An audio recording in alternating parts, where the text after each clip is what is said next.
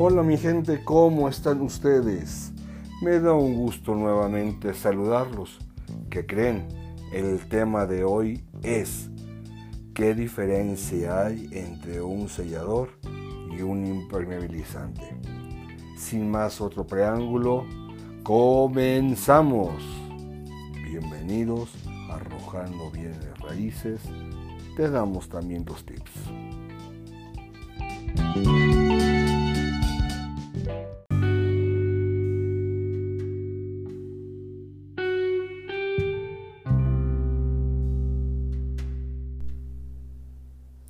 Descubre las diferencias claves entre un sellador y un impermeabilizante. Cómo elegir el adecuado para la protección de tu techo. En la construcción y el mantenimiento de estructuras es común escuchar los términos sellador e impermeabilizante.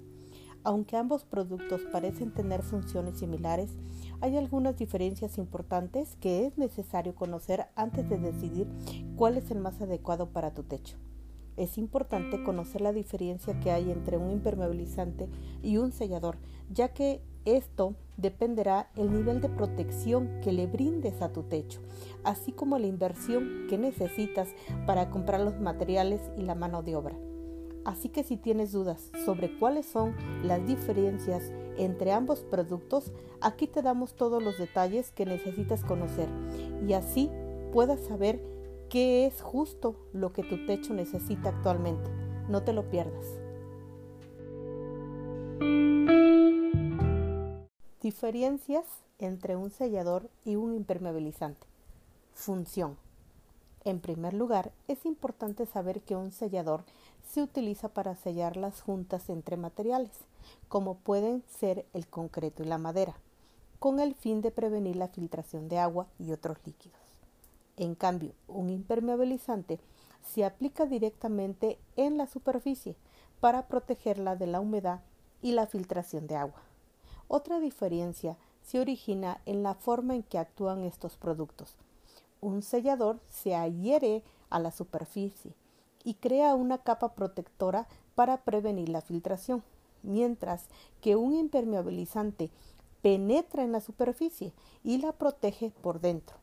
Esto significa que un sellador puede ofrecer una protección a corto plazo, mientras que un impermeabilizante es más duradero y puede ofrecer protección a largo plazo. Nivel de protección. Si hablamos específicamente del techo, es importante mencionar que se necesita un impermeabilizante que ofrezca protección a largo plazo, ya que esta superficie está constantemente expuesto a los elementos y a las condiciones climáticas. El uso de un sellador puede ser útil para sellar juntas y prevenir la filtración en áreas específicas, pero no es suficiente para proteger toda la zona. ¿Cómo elegir el sellador o impermeabilizante adecuado para tu proyecto? Al elegir el sellador o impermeabilizante adecuado para tu techo, debes considerar algunos factores importantes, como el tipo de superficie a tratar, el nivel de exposición a la humedad y al clima, y la durabilidad que buscas. También debes asegurarte de elegir el producto adecuado para el tipo de material en el que se aplicará. Cada cuándo impermeabilizar una casa. El tiempo que debe pasar entre la aplicación de impermeabilizante depende de varios factores, como el clima y la calidad del producto utilizado. En general, se recomienda impermeabilizar un techo cada 3 a 5 años para asegurar una protección adecuada contra la humedad y el agua. Como ves, la principal diferencia entre un sellador y un impermeabilizante radica en su forma de actuar y su durabilidad. Recuerda siempre elegir el producto adecuado para tu techo y seguir las instrucciones del fabricante para obtener los mejores resultados.